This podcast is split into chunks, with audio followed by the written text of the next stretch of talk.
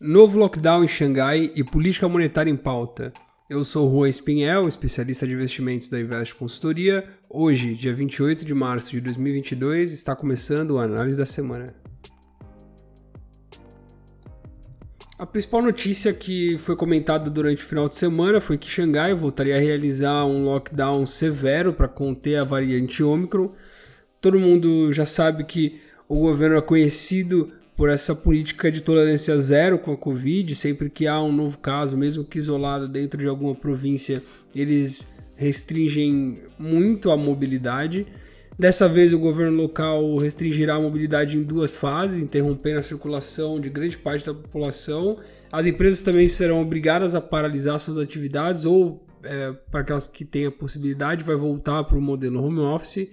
Uh, e o mercado teme com isso que a China não consiga alcançar a meta do PIB de 5,5% de alta em 2022, visto que o alívio monetário que está sendo uh, promovido pelo Banco Popular da China, ele vai na contramão dos Estados Unidos e da Europa que estão restringindo liquidez, e isso pode afetar ainda mais essa missão de atingir um PIB de 5,5%. Com esse cenário colocado na China, o petróleo recuou bem forte hoje. O tipo Brent está recuando 3,81% e o WTI está recuando 4,25% e o Brent operando a 112 dólares o barril e o WTI operando a 108 dólares o barril. O temor também, junto com essas restrições, é de que o aperto monetário nos Estados Unidos e na Europa também diminua a demanda pela commodity. Nos Estados Unidos, o mercado segue de olho uma possível correção dessa trajetória de juros. Essa semana a gente vai ter dados importantíssimos para o Fed: tem emprego, tem payroll. Então, essa semana vai, a discussão de política monetária vai estar bem aquecida nos Estados Unidos, apesar da próxima reunião é, ser só em maio, tá? Os membros vêm, os membros do Fed vêm seguidamente apertando um pouco mais o discurso, no sentido de que dá a entender que podemos ter uma alta de 0,5% nessa reunião de maio. E os rendimentos dos títulos americanos de 10 anos já sobem e alcançam um patamar de 2,55%. Na Europa, as ações começaram a semana em alta, com a expectativa dos investidores uh, sobre um cessar-fogo na Ucrânia Durante a, do final de semana foi acordada uma nova rodada de negociações que vai acontecer na Turquia e os analistas dizem que é possível que o presidente ucraniano Volodymyr Zelensky ele aceite uma neutralidade da região de Donbass, que era o projeto inicial ali, a, a, a desculpa inicial da Rússia para invadir a Ucrânia e uma neutralidade militar, que era uma pauta muito combativa para os dois lados, aparentemente está começando a ser posta na mesa com uma maior possibilidade. Com o passar do tempo, também a tendência de que a Rússia alivie um pouco essas negociações com a Ucrânia, visto que essa guerra de guerrilhas que está se formando na Ucrânia muito semelhante ao que aconteceu no Afeganistão com os Estados Unidos, não é interessante para a Rússia, é muito custosa e ela tem um, um risco de imagem é, muito longo. Tá?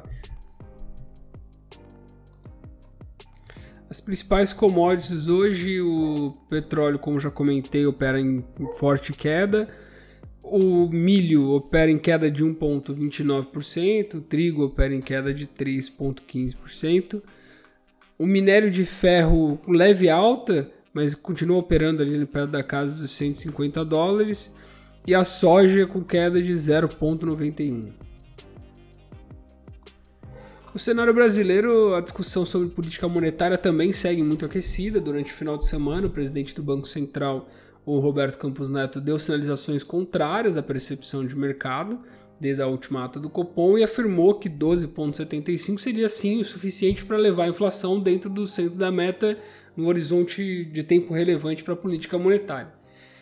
Fato é que essas percepções que o mercado tem tido, e aí a gente vê também as correções do Credit Suisse, do JP Morgan sobre inflação e, e taxa de juros, ela se dá muito por conta da imprevisibilidade que você tem hoje de afirmar que esse movimento de queda do dólar vai ter continuidade e sobre a política monetária nos Estados Unidos e na Europa, que também influencia bastante aqui dentro.